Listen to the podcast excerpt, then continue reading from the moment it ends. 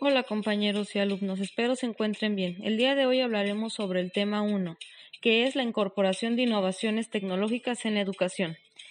Primero hablaremos de los cambios de paradigmas, paradigmas en la educación. La educación de las nuevas tecnologías es un término en donde incluyen todos aquellos equipos técnicos que sirven de soporte de los contenidos de formación y se encuentra en función de los objetivos a alcanzar Anteriormente solo se utilizaba el pizarrón y libros de texto como complementarios.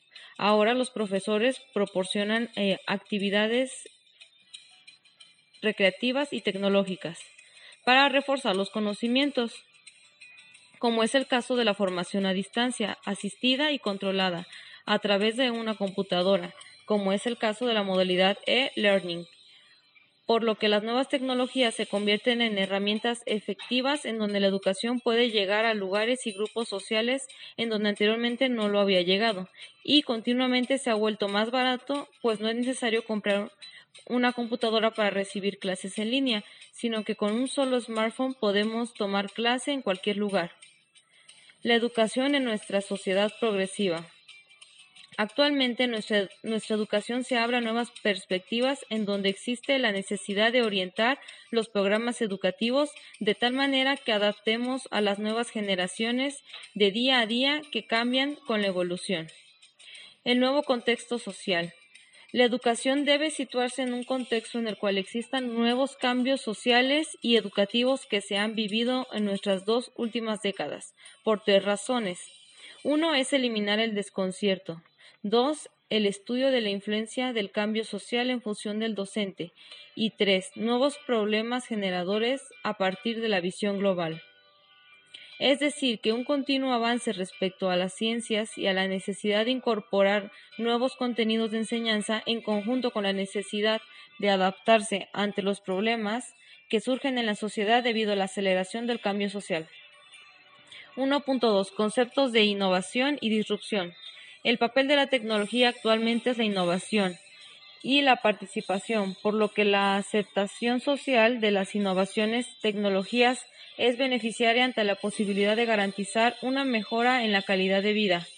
En este caso, los estudiantes deberán involucrarse activamente en la organización y desarrollo de los contenidos educativos, aportando sus experiencias, opiniones e iniciativa, con el fin de estimular su sentido crítico que es la base del conocimiento. 1.3. El papel de los profesores y directivos en la incorporación de la tecnología. Se dice que la incorporación de cualquier tecnología al modelo educativo altera de manera fundamental la función del profesor al impartir conocimientos, al involucrar la enseñanza asistida por ordenador.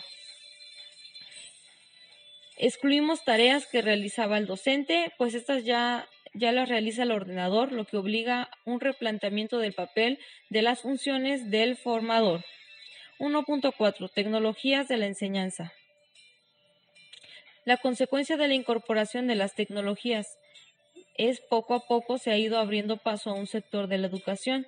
Tan es así que ha creado ramas de la educación centradas exclusivamente en la tecnología y sus innovaciones, en la cual permite que los estudiantes exploren por la web y obtengan nuevas experiencias y alternativas que anteriormente no podían concebirse. Estamos hablando de Número uno, la realidad virtual, que consiste en la percepción visual de un entorno de escenas y objetos de apariencia real. Número 2. Aprendizaje a través de los videojuegos con el objetivo de desarrollar la capacidad creativa. Número 3. Inteligencia artificial. Ayuda a la personalización del aprendizaje.